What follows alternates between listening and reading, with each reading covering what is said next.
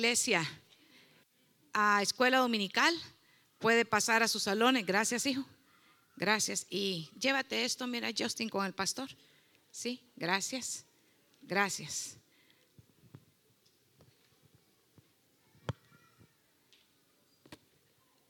Las palabras faltarían para darle gracias. Por eso hoy a las 7 de la mañana que estábamos orando, estábamos eh, intercediendo y dándole gracias al Señor, porque como sabemos que para Dios hacen la obra, ¿cuántos dicen amén?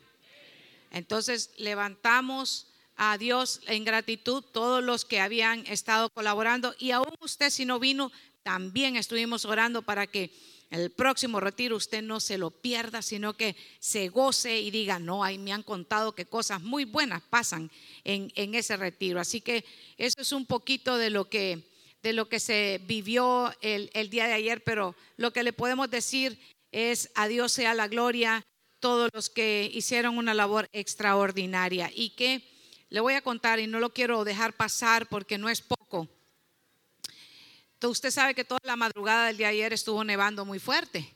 Y ah, para el filo de las 7 de la mañana, cuando nosotros salimos de nuestra casa, eran como las 6 de la mañana, encontramos que en las carreteras había muchos accidentes.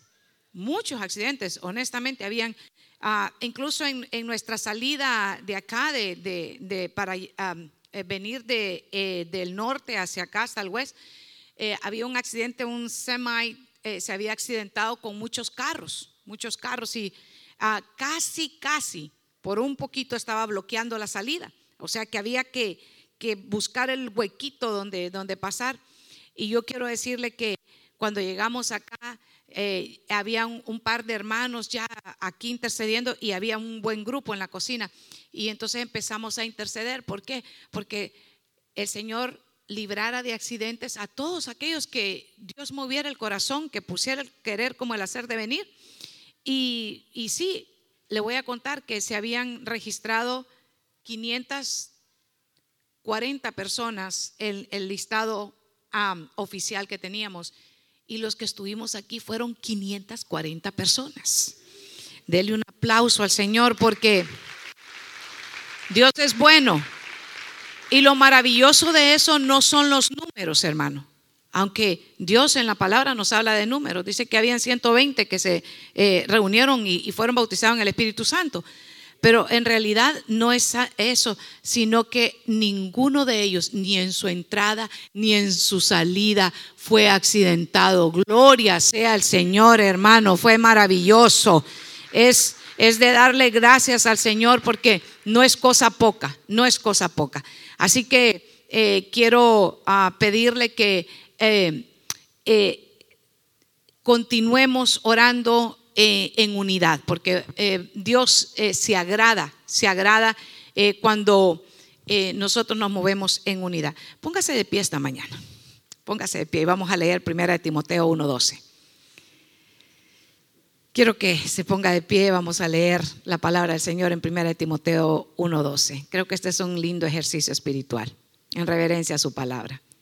Dice la palabra del Señor, doy gracias a Cristo Jesús nuestro Señor, que me ha fortalecido porque me tuvo por fiel poniéndome en el ministerio. Padre, en el nombre de Jesús te agradecemos por el privilegio que nos das de nos permite servir en tu obra. El ministerio es el trabajo que tú nos das.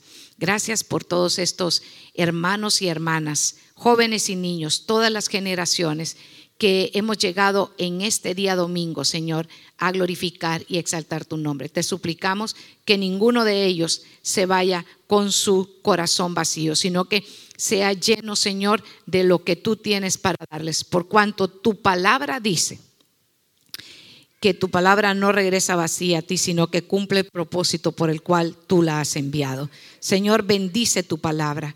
Bendice en esta mañana todo lo que vamos a compartir en esta tu casa.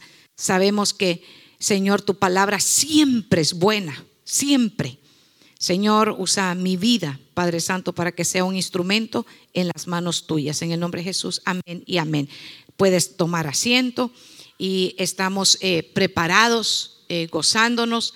Eh, y, quiero hablarle acerca de, de la preparación esta mañana, una preparación en nuestro corazón para para ser encontrados, para que el Señor podamos servirle fielmente. Hoy vamos a hablar de, cómo servirle al Señor eh, fielmente, de cómo podemos preparar nuestro corazón constantemente para estar atentos a lo que Dios quiere hablarnos. Mire, yo no sé si a usted le ha pasado que en ocasiones están dando alguna instrucción y de repente uno está un poco distraído. Hoy, especialmente, con las redes sociales podemos eh, distraernos fácilmente. Ah, por cierto, le voy a decir, ando con un espíritu de sospecha ahorita, que guarde el celular, si no le va a, distraer, eh, guárdelo ahorita para que nos podamos eh, enfocar en el consejo de la palabra del Señor en esta hora. Así que saque su Biblia y vamos a la instrucción de la palabra. Busque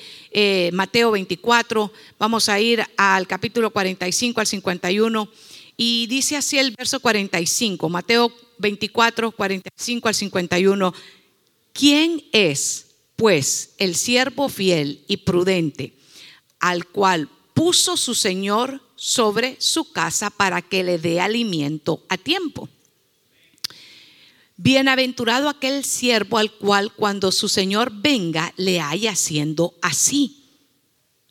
Hagamos una pausa. Que lo haya haciendo quién? que lo haya siendo como. En la pregunta en el verso anterior dice, fiel y prudente. Dice, ¿quién es pues el siervo fiel y prudente? Entonces yo quiero que usted esté pensando en esas dos palabras, fiel y prudente. Y dice así el verso 47, de cierto os digo que sobre todos sus bienes le pondrá. ¿A quién va a poner el Señor? sobre todo a los que son, a los que son fieles y prudentes. Recuérdelo otra vez, fiel y prudente. Verso 48. Pero si aquel siervo malo dijera en su corazón, mi Señor tarda en venir, y comenzare a golpear a sus consiervos y aún a comer y a beber con los borrachos, vendrá el Señor de aquel siervo en el día en que éste no espera y a la hora que no sabe, y lo castigará duramente y pondrá a su parte con los hipócritas. Ahí será el lloro y el crujir de dientes. Amén. Fiel y prudente. Entonces, esta mañana vamos a ir al consejo de la palabra y vamos a ver que eso es lo que Dios quiere de nosotros, encontrarnos haciendo así. ¿Cuándo? Porque él nos ha dicho que nosotros debemos de estar preparados constantemente. Y una de las preparaciones para ser encontrados también fieles y prudentes es recibir, es recibir a Jesús como nuestro Señor y Salvador. Y una vez hemos tomado ese paso, ¿qué hacemos? Entonces empezamos a buscar lo que dice la Escritura, más buscar primeramente el reino de Dios y su justicia y todas las demás cosas vendrán por añadidura, no cambiando los papeles, buscando las añadiduras primero y a ver si me acuerdo de servir al Señor, que es lo que le pasa muchas veces al creyente. Se enfoca y se y es bueno, debemos de trabajar. ¿Quiénes dicen amén? ¿Quiénes trabajan? Podríamos conjugar el verbo eh, trabajar y al final diríamos todos trabajamos, a menos que haya alguno retirado, pero ya trabajó su tiempo, ¿verdad? Y, y fíjese, lo importante es que dice la palabra que el Señor nos quiere que nosotros nos encontrarnos fieles y prudentes, que no nos dediquemos, dice, a ser como el siervo malo. Ahí podríamos tener una enseñanza acerca del siervo fiel y el siervo prudente, fiel y prudente, y el siervo malo, pero hoy quiero llevarlo a otro enfoque. Al menos eso es lo que el Señor me mostró que quería que les compartiera a ustedes esta, esta mañana. Y yo quiero decirle que ah, ahí es donde tenemos que poner toda nuestra, nuestra fuerza en no tanto, sabe que a veces estamos tan interesados en cumplir las expectativas de los que están alrededor nuestro eh, pueden tener. Y de repente hay cosas que son buenas, que ellos quieren que uno, pues, eh, eh, por ejemplo, los padres que quieren de los hijos, que estudien, que se preparen, que se desarrollen, que sean buenos eh, eh, ciudadanos, buenos hijos. Y esas son expectativas buenas. Pero lo, lo que más debe de tener el anhelo de un creyente es qué es lo que quiere mi Padre Celestial que yo haga. Y caminar sobre eso. Ese camino es el que tenemos que llevar. Porque en la vida hay muchos caminos. Y hay muchos, hay caminos que al hombre le parecen caminos buenos, pero al final son caminos de perdición. Y el camino que, que nos lleva al Señor a veces es angosto y difícil, porque no es de que seguimos al Señor y que todas las cosas ah, van a funcionar súper bien. No, vamos a tener que tomar diariamente decisiones y esas decisiones tienen que estar preparado nuestro corazón con la palabra del Señor para que cuando vengan esas decisiones sepamos exactamente qué es lo que tenemos que tomar porque primeramente vamos a ir al consejo, primero vamos a ir al Señor y le vamos a decir, Señor, ¿qué es lo que tú quieres que yo haga tomando esas decisiones? Pero hay que prepararnos. ¿Y cómo nos preparamos, hermano? ¿Cómo nos preparamos? Si usted viene por primera vez o está conectado en las redes, ¿cómo nos preparamos? Bueno, tenemos que llenar nuestra mente y nuestro corazón sobre todo del consejo de Dios. Porque a veces al que primero corremos, al que primero vamos a buscar el consejo, de repente sabe que es inconverso. O de repente es alguien que no está firme en la fe. Y vamos con el problema y lo primero que le decimos, tengo circunstancias en mi familia. Fíjate que tengo una dificultad, mira, esto está pasando en mi matrimonio. Y un inconverso lo primero que le va a decir es, cambie la vieja por una nueva. ¿Será ese el consejo de Dios? Entonces, eso el, Señor quiere encontrarnos. Entonces, esta, esta reflexión en esta parábola fue dada a los apóstoles al final del mensaje de Mateo 24 referente a la destrucción del templo de Jerusalén, las señales de la segunda venida y del fin del mundo. Todo eso el Señor les estaba enseñando. La escritura tiene un paralelo también en Lucas 12, 41 al 48, ahí lo encontramos y ahí fue también, fíjese, eh, esa nos muestra. Pero veamos con atención esto, esta pregunta que se encuentra en Mateo, eh, donde estamos, 24 pero si observamos que la temática es sobre la preparación, preparación, yo quiero que esta mañana vaya a incomode al que está a la par suya. Hoy sí le voy a dar permiso que le incomode. Y dígale, ¿estás preparado? Dígale. ¿Estás preparado para no dormirte esta mañana? Dígale. ¿Estás preparado para gozarte esta mañana? ¿Estás preparado para retener el consejo de Dios en tu corazón esta mañana? Y, mire eh, que en Lucas 12, 39 al 40 dice, pero sabed esto, que si supiera el padre de familia a qué hora el ladrón habría de venir, velaría ciertamente y no dejaría minar su casa. Pero alguien que está velando es algo, alguien que está preparado, hermano. O mire, lo peor que usted puede tener es, es alguien, un vigilante que se duerma. Imagínese que usted contrata alguien para que vigile y el que vigile se duerma, hermano. Qué terrible, ¿verdad? Pero yo quiero decirle que la palabra dice que si Jehová no edifica la, la casa en vano, están aquellos trabajando, hermano. Tenemos que tener mucho cuidado y estar preparados. Me parece tan interesante eh, que siempre sabe que los discípulos estaban escuchando, pero estaban preguntando, preguntando, pero eran preguntas para crecer, para edificar, para, para volvernos más a Él. La preparación. Su tema central es estar preparados. Lo que, lo que Dios siempre nos está hablando es estar preparados. Pero ¿cómo que nos quiere encontrar? Fieles y prudentes. Y hoy vamos a ir sobre eso. Es muy importante encontrar ¿quién es un siervo fiel? Primera de Timoteo, capítulo 1, verso 12. Doy gracias a Cristo Jesús, nuestro Señor, que me ha fortalecido porque me tuvo por fiel poniéndome en el ministerio. Vamos a hablar un poquito acerca del fiel y luego de la prudencia. Pero quiero hablarle acerca de, ser fiel. Y es el apóstol Pablo eh, en esta epístola a, a Primera de Timoteo que le dice que fue el Señor el que lo tuvo por fiel y lo trajo para ser instrumento.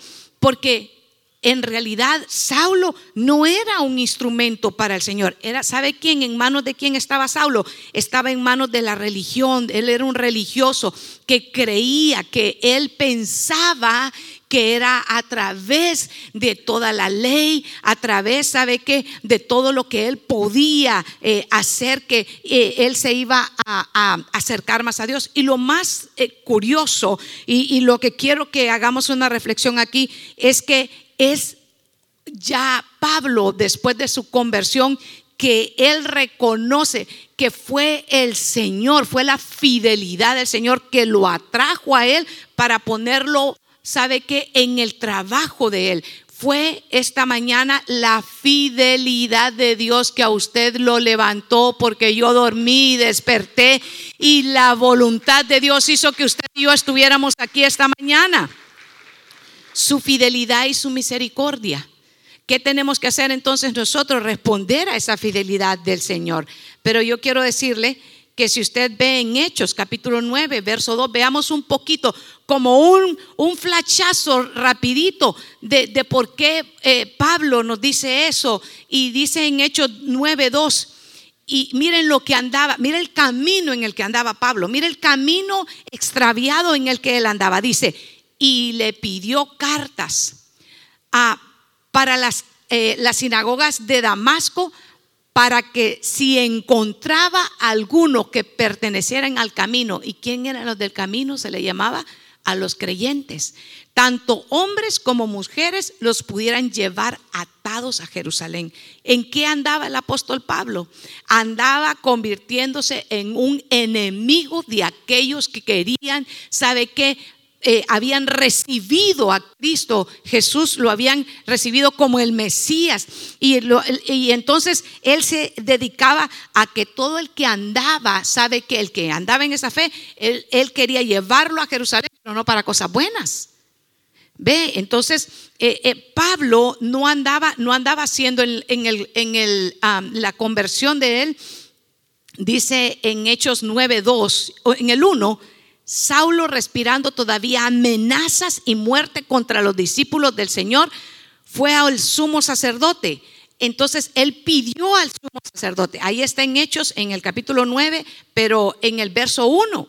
Ahí era Saulo antes de su conversión. Y entonces él respiraba amenazas, había muerte, había odio. Porque sabe que, miren, eh, cuando, cuando el corazón nuestro no ha sido trabajado y transformado por el Señor, eh, sabe que nosotros podemos eh, ser personas que en lugar de estar motivando a otro para, para levantarse y seguir caminando en la fe, podemos más bien convertirnos en un instrumento que detiene el crecimiento de, la obra del Señor.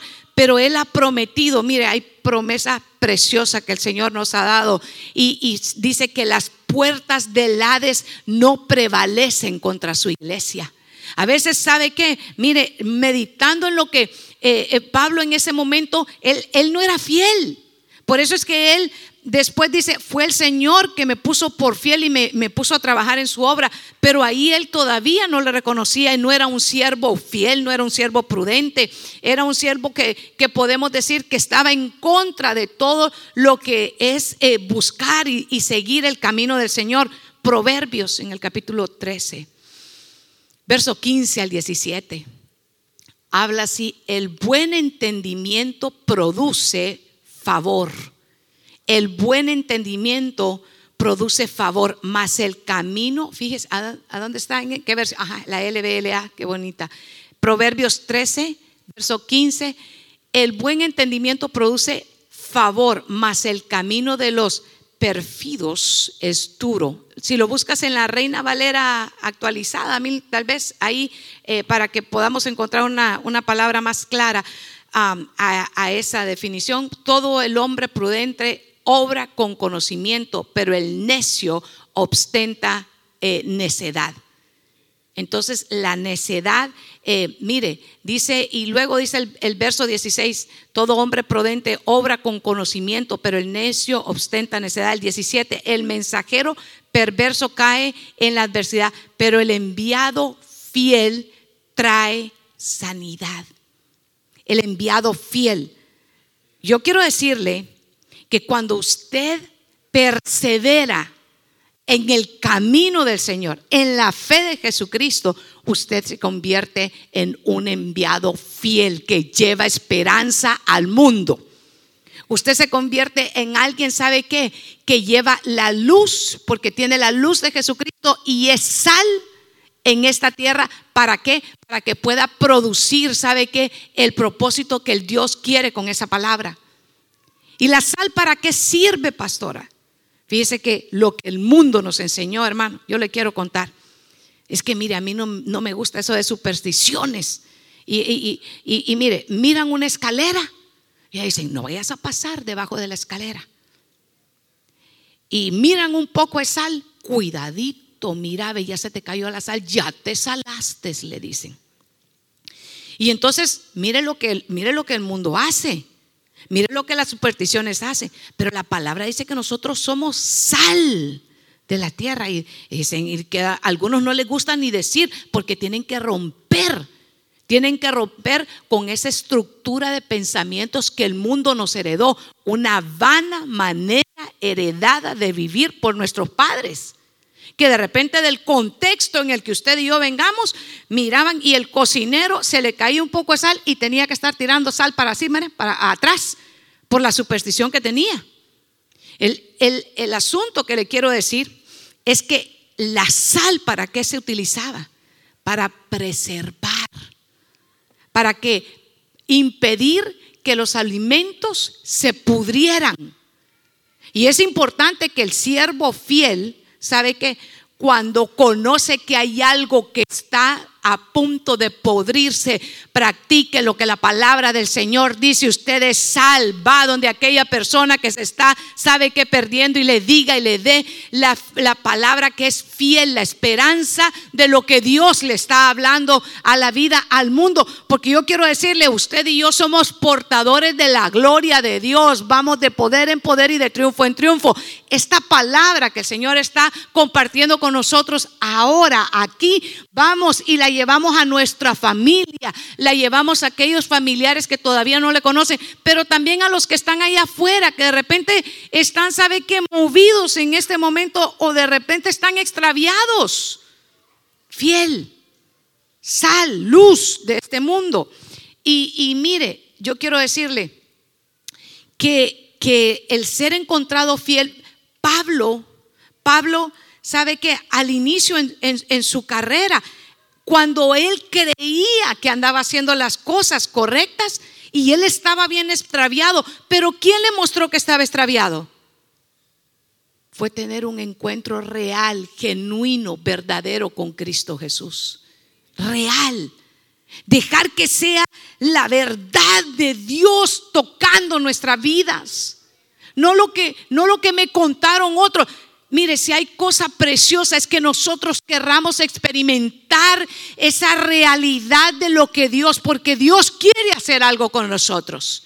Dios siempre quiere hacer algo. Dios es un Dios creador que hace cosas nuevas en, su, en aquellos que le buscan. Por eso es que yo hay algo que, mire, a mí me gusta saber de los avivamientos, me encanta leer de, lo que Dios ha hecho en otros lugares, porque, porque yo sé de, lo que Dios es, es capaz de hacer más abundantemente de lo que nosotros podemos pedir o de lo que nosotros sabe que podemos esperar. Dios siempre nos sorprende.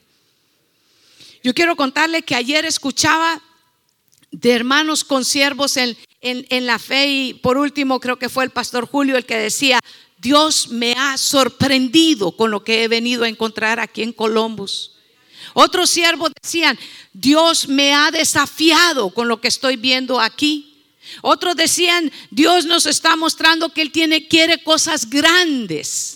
Y, sabe que eso es precioso. Esos desafíos cuando vienen de Dios son gloriosos, son hermosos, porque lo que Dios sabe que hace es mayor de lo que nosotros podemos pensar.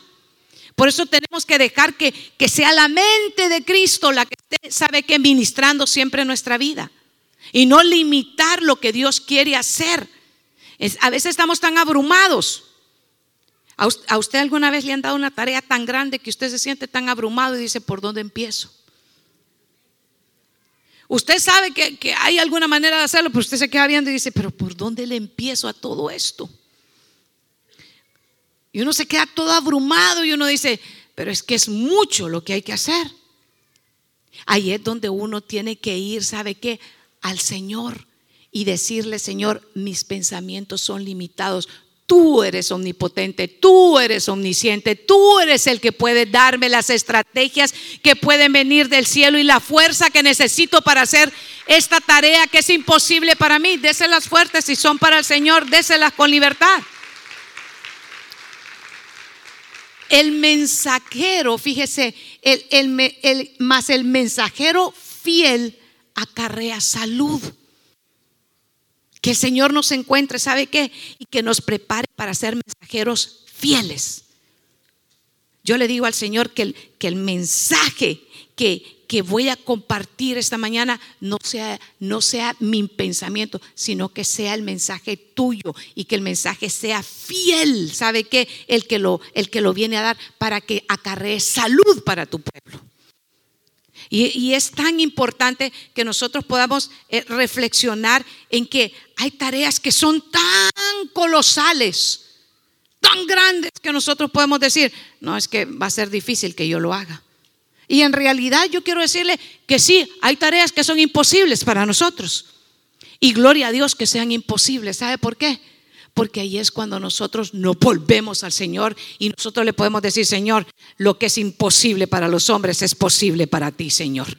Hazlo una vez por amor de tu nombre. Ayúdanos a que lo podamos hacer. Y eso es, extraordinario. Yo quiero hablarle esta mañana también de un hombre que tenía una tarea, una tarea colosal, casi imposible para los hombres en realidad imposible para los hombres. Pero yo quiero hablarle de este, del que el Señor me ha estado moviendo en esta semana, estar meditando, porque, porque me ha fortalecido. Para cuántos la palabra de Dios es medicina. Para cuántos la palabra de Dios es su alimento. Para cuántos la palabra de Dios es su refugio. Para cuántos la palabra de Dios es su respirar para cuántos el Señor ha sido fiel a través de la palabra de Él, ayudándonos y alentándonos cuando pensamos que la tarea que tenemos por delante es imposible para hacer. Bien, yo quiero que usted se venga al libro de Génesis en el capítulo 41. Hoy vamos a hablar, le acabo de demostrar acerca de la fidelidad, de cómo, cómo un poquito acerca de cómo el apóstol Pablo eh, fielmente después se convierte de ser un religioso y pasa a ser un apóstol a los gentiles y empieza fielmente su, ministerio. Y podríamos hablar muchísimo, pero ahora yo quiero hablarle de un siervo que, está aquí en, Génesis, eh, mire, lo, encontramos eh, desde 41, ahí está ah, hablando de, José. Y fíjese que eh, José, un soñador, diga un soñador, un joven soñador, un joven que tuvo una vida bastante, ¿sabe qué? Difícil, con, con pruebas, con, con dificultades colosales, con tareas grandes y, y sin el favor de sus hermanos. José no tenía el favor de sus hermanos, al contrario, eh, José tenía la oposición de sus hermanos. Todo lo que miraban en José era la envidia de la, de la forma de cómo su padre lo amaba. Y José tiene que pasar unos tratos muy, muy fuertes. En Génesis, eh, en el capítulo 40, en el, en el capítulo 40, sí, eh, está eh, José interpretando los sueños del panadero y, sabe qué, de aquel que servía el vino a, Faraón. Ahí lo encontramos, en el 40 lo encontramos interpretando los sueños porque ya estaba preso. Y no había caído preso José por, por, por malandro o delincuente. Eh, había caído preso por un acoso, una falsa acusación. Y eso pudo haber llenado de amargura el corazón de José. ¿Alguna vez a usted lo han acusado de algo y es falso? Qué, terrible, ¿verdad? Y podemos ver que él está en la cárcel, está interpretando los sueños y cuando se está dando esto, eh, esto que está viviendo, el verso 16, cuando el jefe de los panaderos vio que José había dado una interpretación tan buena, o en otra dirá positiva, del primer sueño, fíjese, le dijo, yo también tuve un sueño. O sea que ese solo quería escuchar lo bueno. Ese estaba viendo que, que al, al, mayordomo le dijeron, mira, lo que te va a suceder va a ser algo bueno. Entonces el otro se alineó y dijo, yo también tuve un sueño. Lo que no sabía es que este muchacho era un muchacho fiel, diga fiel, y prudente. Era un muchacho fiel y prudente. Tenía el, la, ¿sabe qué? Formación que había sido esculpida en su corazón. Y entonces, entonces le dice, el verso 18, el sueño le dice, este es lo que José le está respondiendo. Siga conmigo, el verso 18. Las tres canastas también tienen, representan tres días. Y en tres días el faraón te levantará. Creo que hasta ahí estaba contento. Hasta donde dice que te levantará. Y atravesará tu cuerpo con un poste. Luego las aves llegarán y picotearán tu carne. Yo creo que ahí dijo el, panadero, ¿para qué le pregunté? ¿Para qué le pregunté a este? Pero no quiero meterme en, en Quiero decirle que el joven escuchó el sueño y dio las dos interpretaciones. A uno le dijo, te va a volver a tu puesto.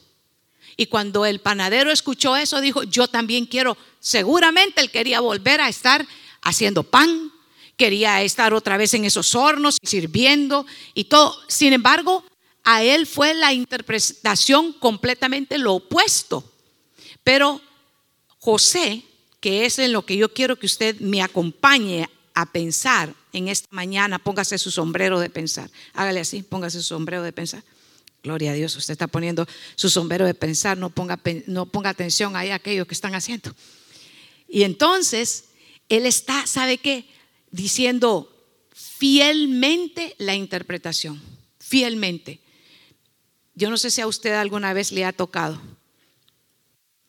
que usted ha tenido que ir fielmente a decir lo que dice la palabra de Dios en lugar de dar su propia opinión o su propio consejo. Y fíjese que eso es lo que está haciendo aquí exactamente en, eh, eh, José.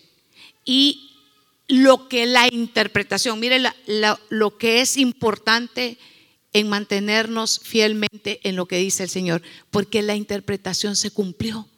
Se cumplió con lo que eh, José había dado a la interpretación. Uno fue colgado y el otro fue restituido. Pero yo quiero hablarle acerca de la fidelidad. Mire, cuando aquel siervo sale, José le dice, acuérdate de mí, acuérdate de lo que eh, te, ayudé. ¿Y sabe lo que hizo el mayordomo? Lo olvidó hasta sucedió algo importante. El faraón tuvo otro sueño. Y ese día, ese día la cosa estaba complicada porque el faraón estaba complicado porque él quería saber qué significaban esos sueños. Y no había nadie, porque nadie podía decir qué es lo que había soñado, ni qué es lo que significaba. Y, y ahí, fíjese que, ¿quién cree que se acordó del muchacho fiel y prudente? ¿Quién se acordó? El copero. El copero dijo, ah, ahora, ¿qué, forma de refrescar la mente que Dios tiene con nosotros, ¿verdad? ¿Qué forma? A veces estamos sacando cuentas. Yo no sé si le ha pasado. Eh, ¿Qué fecha de febrero estamos ahora? Oh, ustedes si le dan buena la, hora y la fecha y todo a uno. 25 de febrero. Bueno, en estas temporadas uno le toca hacer presentaciones de impuestos. O aquí le dicen taxas, ¿verdad? Y entonces le toca y uno empieza a recordarse, no, pero hice esto, no, pero hice, porque uno le quiere llevar todo lo que sea posible para que le hagan una presentación de impuestos o de taxas que no sea tan desfavorable a uno, ¿verdad? Y uno hacer como empieza a recordar todo lo que ha hecho, todo lo que ha gastado, empieza a buscar todos los recibos, los papeles y todo, porque uno desea tener una buena resolución.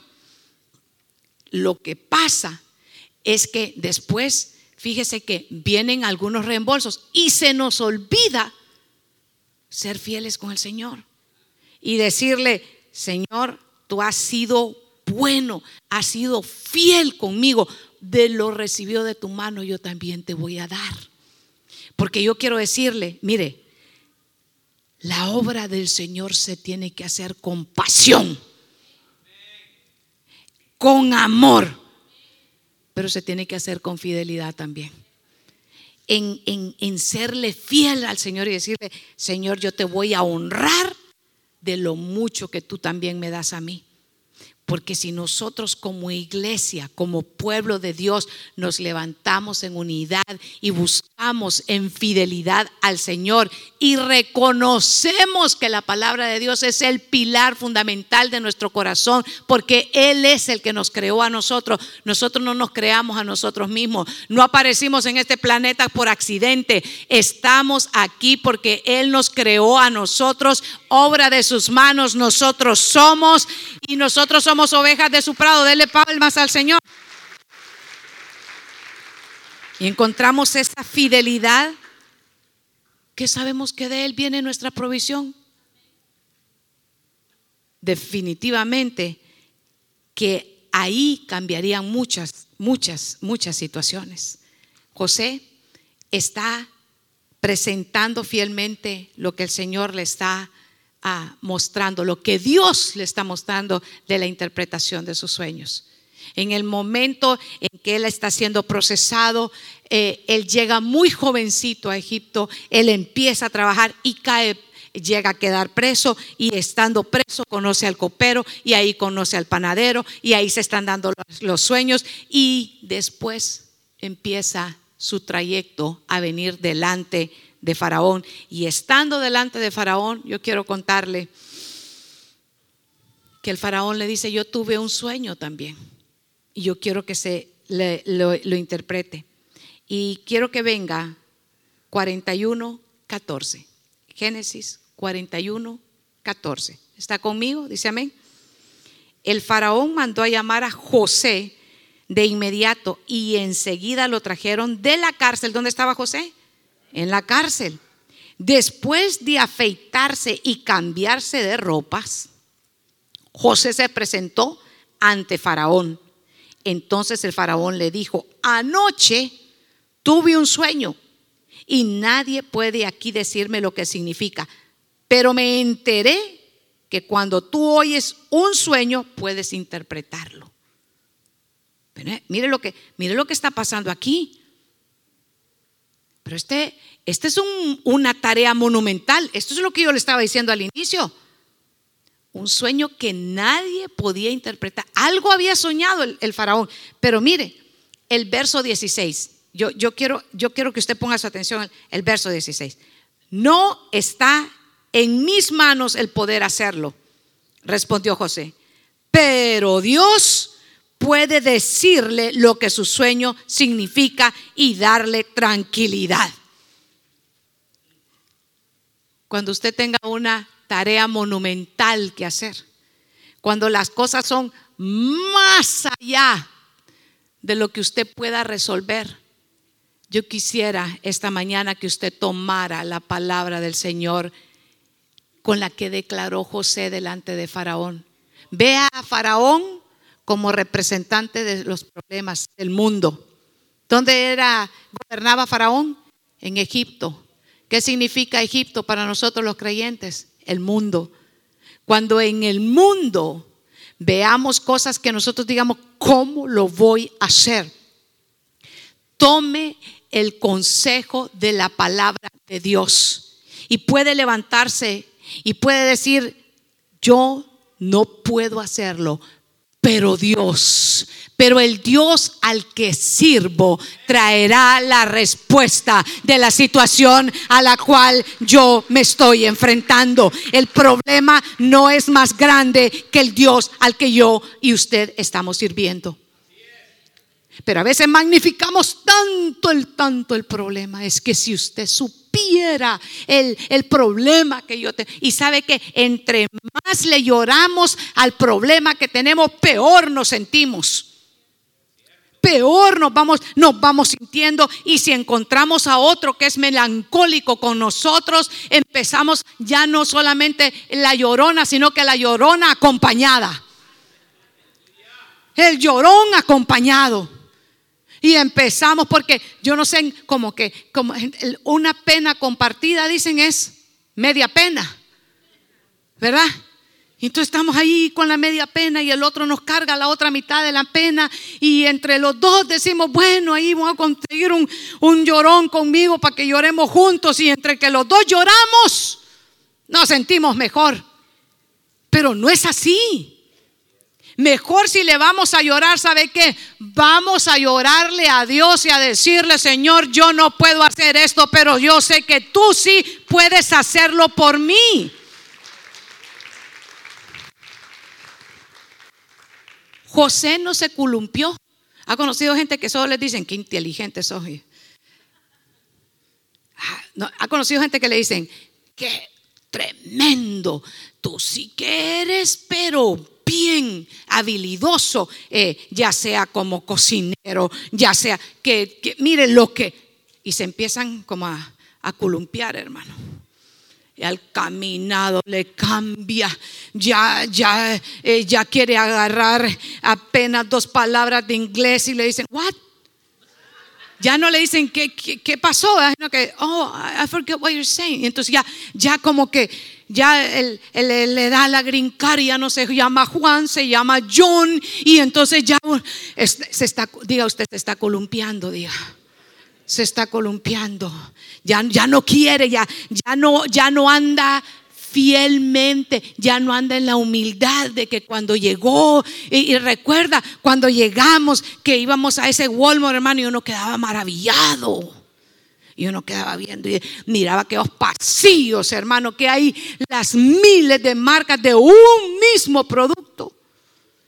Y uno allá en el rancho de uno, hermano, se encontraba una marca de papel higiénico, gracias a Dios, decía uno. No andaba pidiendo tanto gusto. Pero cuando sí, cuando ya se está columpiando, hermano, ay no, es que como las hamburguesas de, ay, yo no sé, esas de McDonald's, a uno le caen tan mal. Hermano, y McDonald's es caro, es caro. Ahora para ir a McDonald's hay que llevar 20 dólares. Y si lleva un invitado, asegúrese que lleva unos 50 pesos en mano. Si no, va a quedar lavando o haciendo hamburguesas allá atrás usted también. Para que desquite lo que comió. Entonces, pero ya después nos vamos columpiando, hermano. Ya nos cambia, ya no queremos, eh, el, el acento lo vamos perdiendo. Ya, es que como el inglés que yo hablo, es que eh, yo salí de, de, Inglaterra, yo sé, yo vengo con los de los que vienen los pioneros y, haciendo unos sueños. Yo no sé qué fuman, hermano, pero algo raro.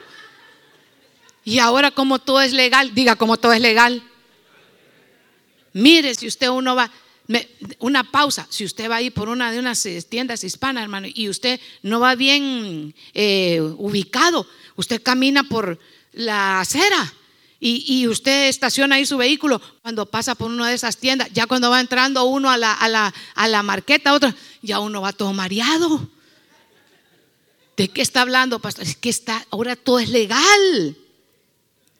Y yo, yo, miro que la gente ahora está dejando el vehículo como por ahí, como que se está haciendo popular, porque como que le gusta la hora y se van como poniendo, y uno dice, ¿qué, qué olor es eso? que, entonces no hay que columpiarse, hermano.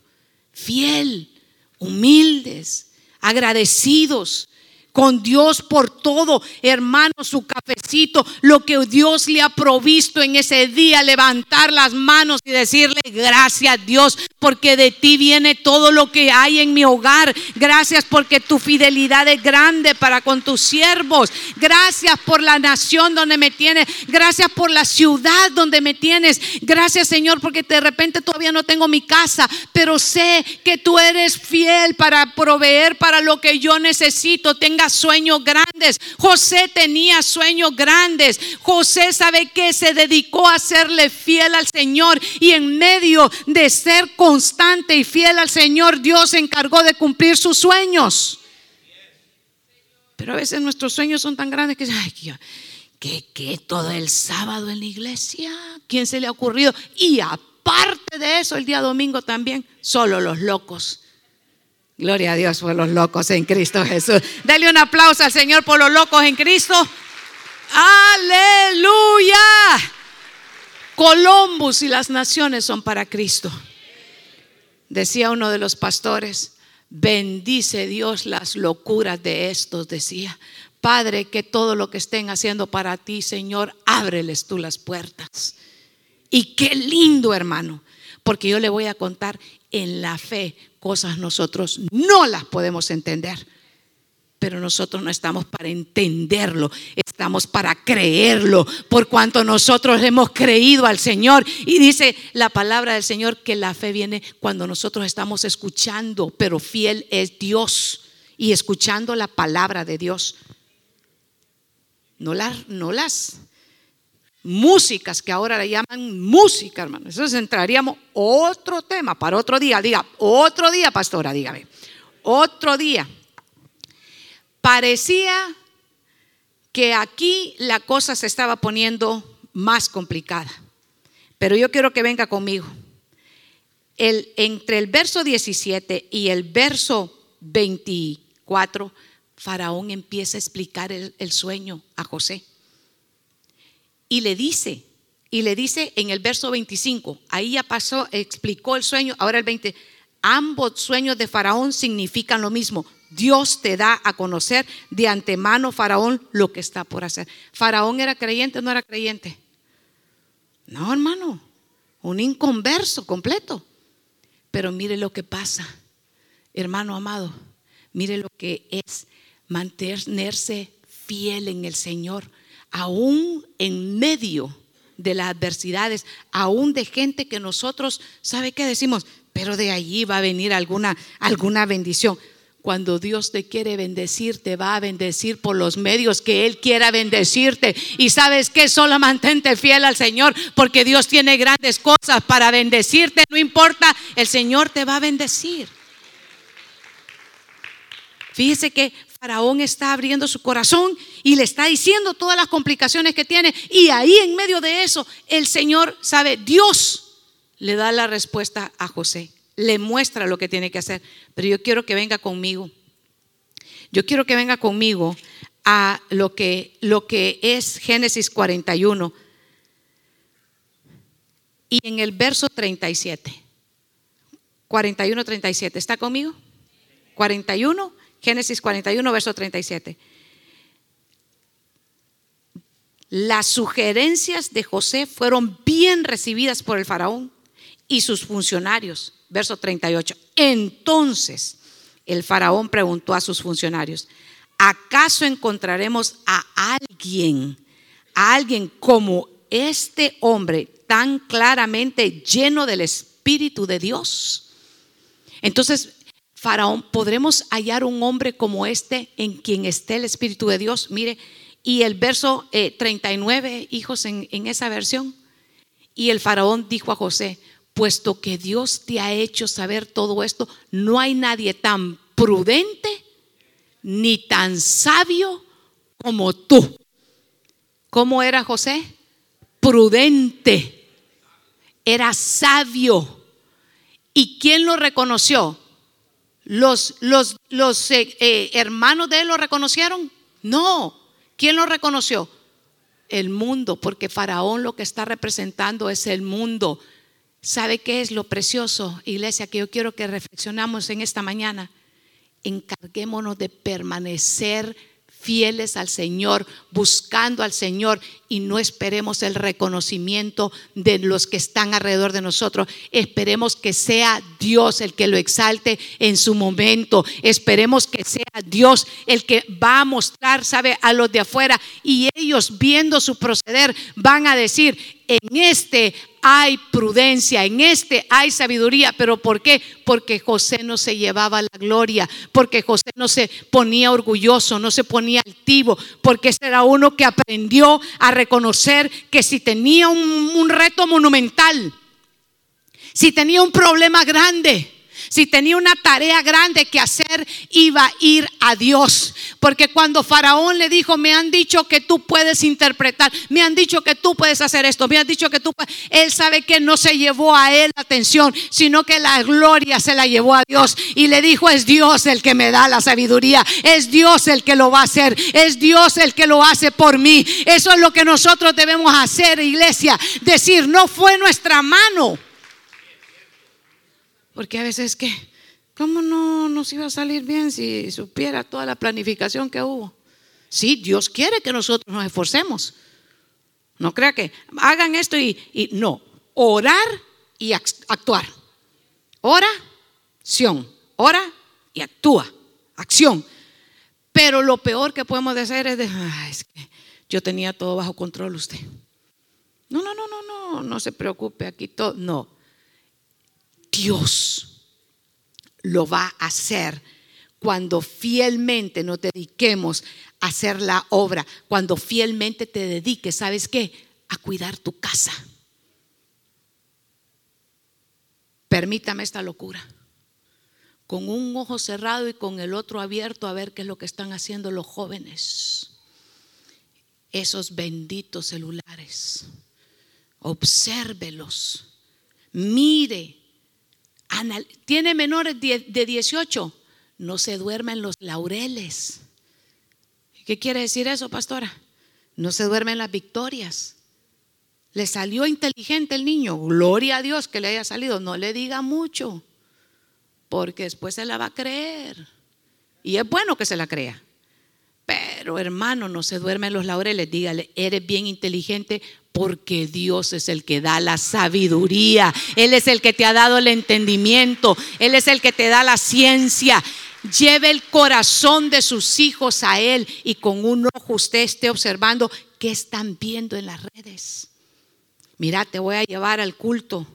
Y cuando usted lo traiga al culto, obsérvelo si no está ahí conectado más en las redes, en el Instagram, que en lo que es en el consejo de Dios. Hermano, hay muchos de esta generación que están, ¿sabe qué? Siendo absorbidos. ¿Por qué? Por todo lo que dice la red y la red les está diciendo a ellos su identidad la identidad de los suyos, de sus hijos y la suya está en Cristo Jesús, porque usted es real sacerdocio, nación santa, pueblo adquirido por Dios. Usted tiene una, ¿sabe qué? Identidad en Cristo Jesús. No deje que sean las redes las que marquen diciéndole a usted quién usted es. Fiel, prudente. Fíjese que José le dice a Faraón, si retrocedemos ahí unos versos, aquí en el 37, Faraón dijo, este hombre ya habló, este hombre ya me está diciendo qué es lo que está pasando en medio de la interpretación del sueño. Van a haber siete años de abundancia. En los que hay abundancia hay que guardar. Y en, cuando vengan los días de hambre, hay que administrar. Entonces dijo Faraón, maravilloso, este plan está maravilloso. Y entonces José le dice, búscate uno, le dice, que eh, un hombre para que te pueda eh, ejecutar un buen plan. Y parecía como que José estaba echándole agua a su molino, ¿verdad? Como que se estaba describiendo a él mismo. Ah, no me cree. pues yo lo veo con, cara de, duda, usted. Yo, yo, yo, yo percibo que usted no me está creyendo. Fíjese que le dice, mire, y, le dice, después el faraón debería, eh, ah, está en el 34, ahí, Génesis 41, pero verso 34. Después el faraón debería de nombrar supervisores de la tierra a fin de que almacenen una quinta parte de las cosechas durante los siete años buenos. Haga que ellos reúnan toda la producción de alimentos en los años buenos que vienen. Mire, y de esa manera el verso 36 habrá suficiente. Busque hombres administradores, le dice. Y cuando José está describiendo y diciéndole el plan, el faraón, ¿en quién estaba poniendo los ojos? En José. Parecía que, parecía, aparte, ¿para, quién ¿para qué llamaron a José? Para que interpretara el sueño, para que le diera recomendaciones a faraón. Para que interpretara el sueño. Pero José fue un paso adelante y le dijo, ahora le voy a recomendar lo que tiene que hacer. Y le dice exactamente, y cuando, y cuando está describiéndole, entonces Faraón sabe que Dios puso en el corazón de Faraón decirle, este es el hombre que necesitas. Hermano, fíjese que yo necesito un trabajo. Muy bueno, muy bueno. Ya fuiste a aplicar. Ay, es que mire, es que cuando me miren, que no hablo así como, es que cuando me miren, es que usted lo que tiene que ubicarse es que cuando lo vean a usted, no lo van a ver a usted. Usted tiene que buscar primeramente al Señor, al, reino de Dios, su justicia y decirle, Señor, de verdad que no tengo mucha gracia. No voy a decir, de plano, Señor, soy desgraciado. No, así no. Y claro, es que soy desgraciado. Y como dijo el pastor que también, hermano, ya le he dicho yo, meta la panza, saque el pecho, póngase recto y vaya y diga, no voy yo, es la gracia del Señor conmigo. Cuando me miren a mí, no me van a ver a mí, sino que van a ver la gracia de Dios en mi vida.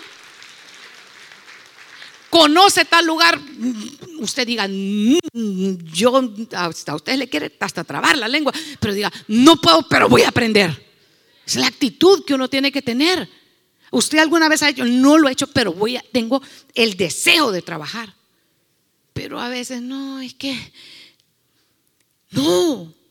Y tiene que ministrar su vida. Yo todo lo puedo en Cristo que me fortalece. Sabe, hay un coro hermoso que hace años cantábamos que, que, nos dice, Dios no nos trajo aquí para volver atrás. Nos trajo aquí para poseer la tierra que Dios nos dio. Y eso es precioso. Usted tiene que empezar a decirle, yo voy a, ser buen administrador. Es el inicio de este año. Yo tengo que administrar bien lo que el Señor está poniendo en mis manos. Administrar bien su casa administrar bien la familia, administrar, si usted es un varón de Dios, usted tiene que, sabe que ejercer ese sacerdocio en su casa. Si usted es una mujer de Dios, usted tiene que decir, yo soy una mujer sabia, prudente, que edifica su casa, que trae, sabe que ese pan de lejos que yo voy a levantarme y mi marido va a decir, bienaventurada esta que yo tengo. Si esto es un joven puede decir como José, voy a depender no de la sabiduría del mundo, muchachas. Usted no depende de lo que diga el Instagram ni dependen de lo que digan las redes. Ustedes tienen que depender de lo que la identidad de Dios les ha dicho a ustedes. Ustedes valen la sangre de Jesucristo. Ustedes no son cualquier cosa. No somos ciudadanos de segunda categoría. Somos miembros todos. ¿Sabe qué? Con la ciudadanía que tenemos en los cielos, que el Señor nos ha dado levántese y empiece a edificar fielmente y con prudencia. Ha conocido a, gente que tiene algo que decir por todo. Tal cosa, tal otra cosa. Hermano, no puede decir, si solo le dice, fíjese que estoy enfermo. A veces uno, todos lo saben. No, prudencia. Oír más y hablar menos. Diga, fácil, la matemática, bien fácil. Es oír más, dos oídos. Hablar menos, una boquita. ¿Verdad? Para que podamos aplicar la prudencia. ¿Cómo te dije, pastor, que me habían enseñado una nueva doctrina los pastores ayer? ¿Cuál es la nueva doctrina que me estaban enseñando?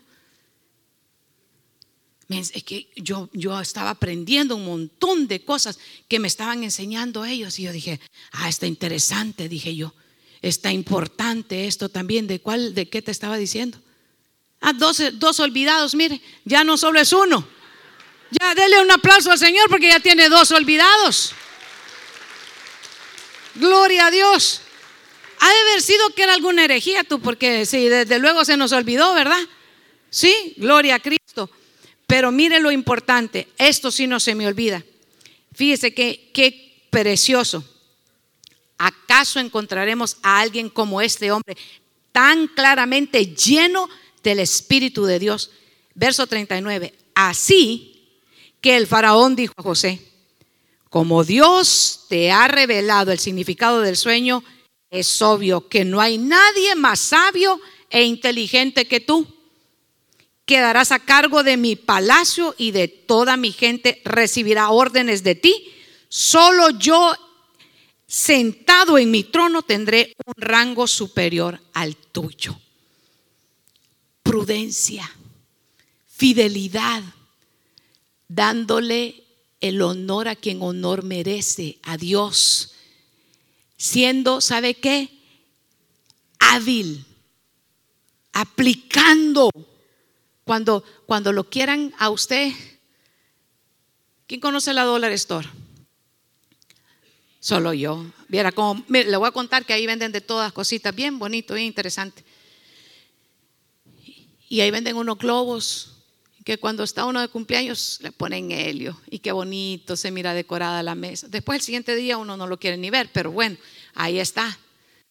Y cuando le ponen helio al globo se eleva y anda, pero como a los tres, cuatro días ya se viene bajando porque se le está saliendo el gas.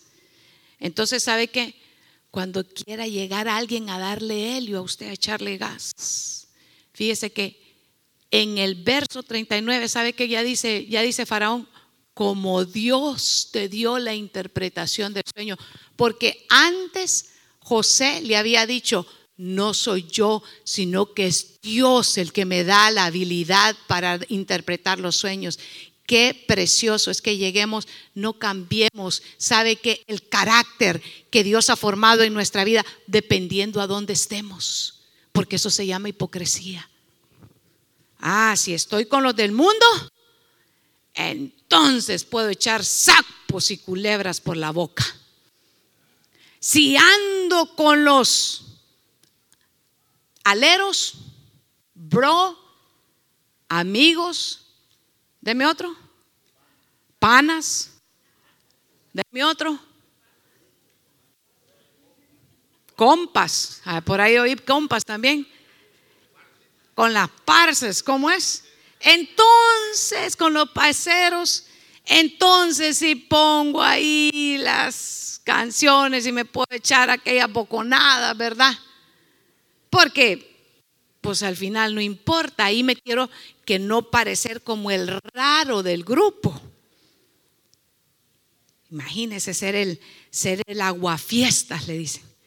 Pues, pero si ando con los hermanitos, aleluyas, panderetas, evangelios, les dicen otros. Así les dicen algunos. Así nos dicen, gloria a Dios. ¿Qué me importa que critiquen, que no entiendan, que me digan que estoy loco? ¿eh? Así pensaban muchos. Entonces ahí les voy a decir, no, mire, ahí sí me voy a comportar. Eso se llama hipocresía. Y la hipocresía no le agrada al Señor. Tenemos que aprender a ser reales, legítimos, fieles, prudentes. Pero ¿cómo lo vamos a aprender a hacer? No es con nuestras propias fuerzas, es dejando que Dios trabaje en nosotros. ¿Puede Dios hacer más abundantemente de lo que usted ahora está pensando? ¿Puede Dios darle resolución a los problemas que puede, puede tener usted ahora mismo en su familia? Seguramente que sí puede. ¿Puede el Señor abrir las puertas que usted cree que están cerradas? Seguramente. ¿Puede Dios sanarte de esa enfermedad que ahora mismo te está teniendo acongojado? Puede. Dios es fiel. Dios puede hacerlo. Pero dos veces el Señor esta mañana me ha dicho que nosotros tenemos que escuchar su palabra y poner atención a su consejo, porque entonces tu fe va a crecer Y la fe es la certeza de lo que esperas, la convicción de lo que no ves. Si lo ves con los ojos de la fe, seguramente Dios va a respaldar tu petición. Si está conforme y usted clama al Señor, Dios lo hace. Pero a veces venimos y estamos tan atribulados por el problema, por el mundo, por las circunstancias. Es que no sabe, no tengo esto, no tengo lo otro. Y estamos tan preocupados por lo que no tenemos. ¿Por qué no le da vuelta al asunto esta mañana? Deje de pensar en lo que no tenemos. ¿Y por qué no nos ponemos a darle gracias al Dios por lo que ya tenemos? Y podemos decirle, Señor, tú me has dado el ton de la fe que es más, dice, preciosa que el oro. Y puede darle vuelta y decir, Señor, no tengo en este momento el trabajo que yo necesito, pero sé que eres fiel para proveerme lo que necesito. Y nosotros como pastores, como iglesia, podemos decirle, Señor, todavía no hemos alcanzado a los que están perdidos en esta ciudad, todos los que necesitamos alcanzar, pero sabemos que si oramos conforme a tu voluntad y te pedimos por aquellos que andan extraviados, por aquellos que no tienen casa donde congregarse, por aquellos que están sin esperanza, por aquellos que están enlutados, por los que están endeudados, por los que están abatidos, por los que ahora mismo, ¿sabe que No tienen esperanza y fe en este mundo. Danosla, Señor. Sabemos que si nosotros te pedimos a ti, tú también nos vas a dar un corazón de vaquelista y vamos a salir por la ciudad y le vamos a decir, ven conmigo, hay un lugar donde el Señor quiere hablarte, donde Dios quiere sanarte, donde Dios quiere restaurarte, donde Dios está haciendo grandes cosas, donde vas a llegar y vas a encontrar un pueblo que está cantando y vas a decir, qué extraño cantan estos y hasta danzan, parece que no tuvieran problemas,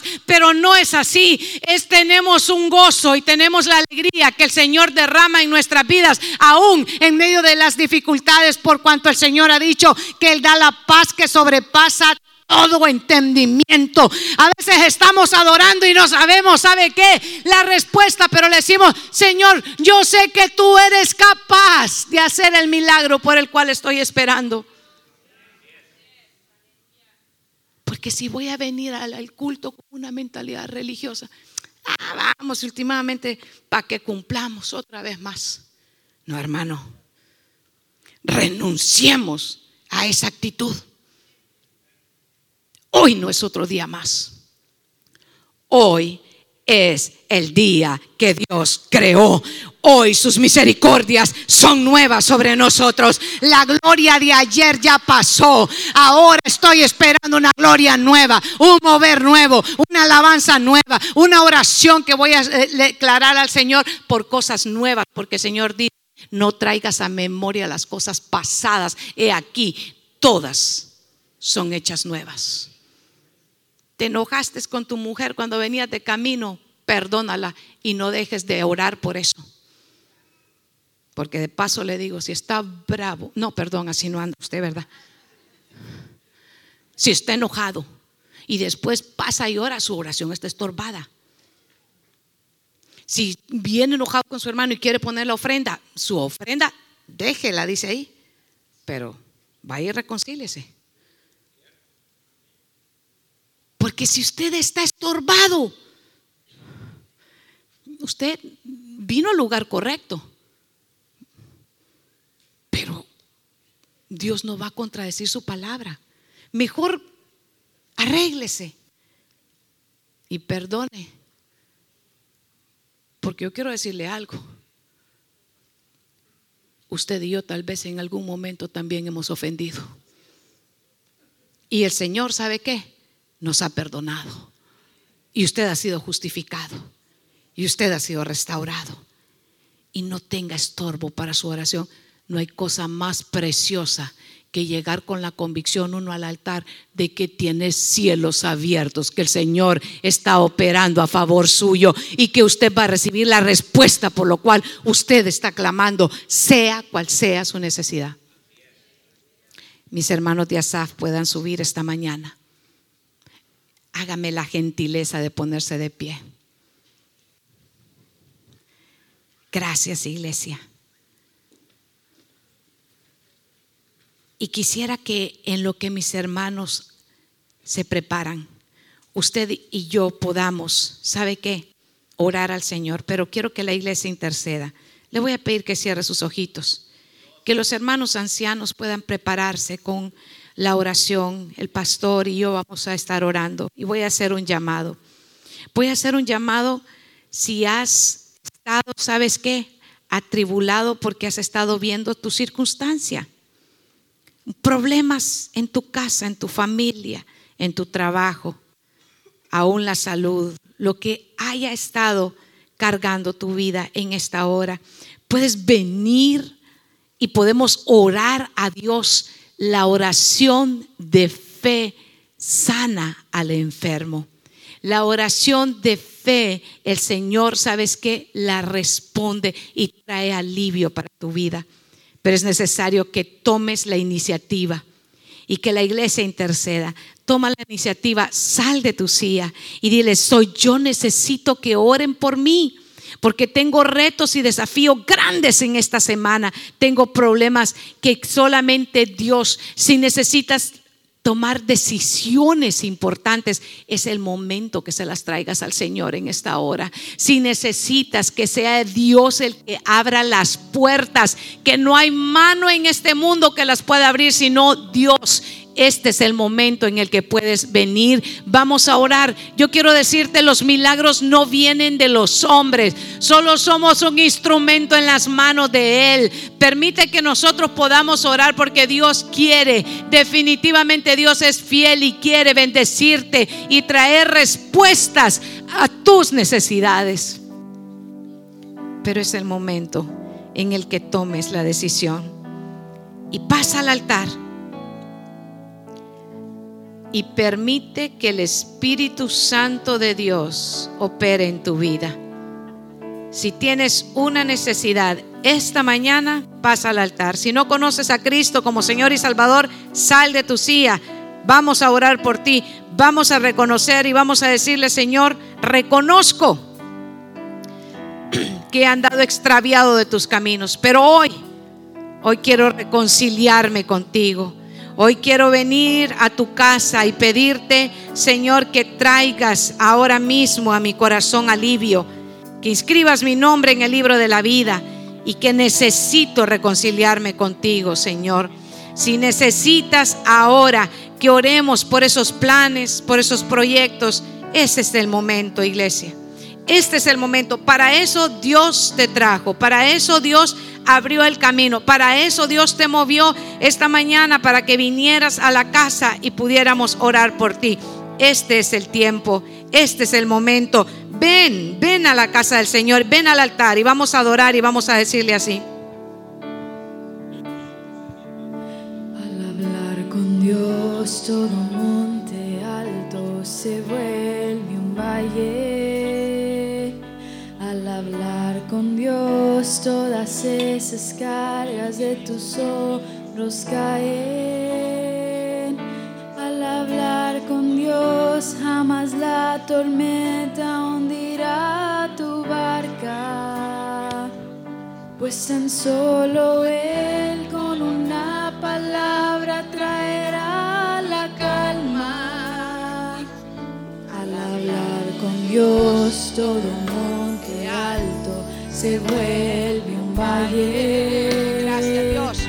Al hablar con Dios, esas cargas de tus hombros. Señor, creemos, Señor, y nos ponemos Al hablar de con Dios, Señor, jamás la tormenta mayor que Dios al que servimos. Yo te pido, Señor, en esta Pues mañana, Señor, que Señor, el milagro por el cual el camino y provéele, Señor, para todas sus necesidades. Señor, tú eres fiel. Yo creo en la fidelidad tuya, Señor. Creo, Señor, en esta hora. Te suplico que lo hagas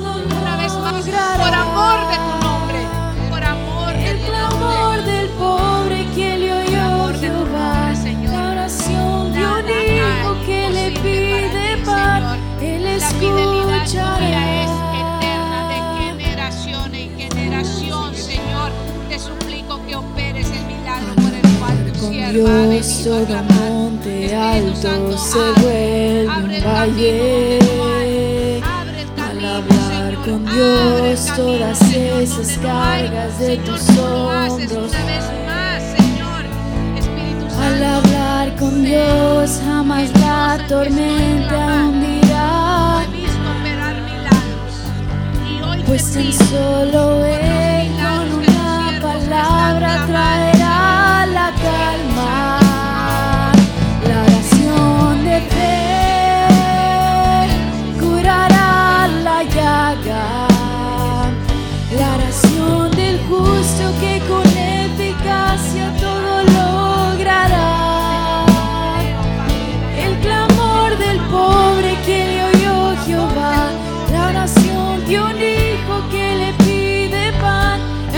escuchará, Él escuchará. La oración de fe salvará, al enfermo curará la llaga.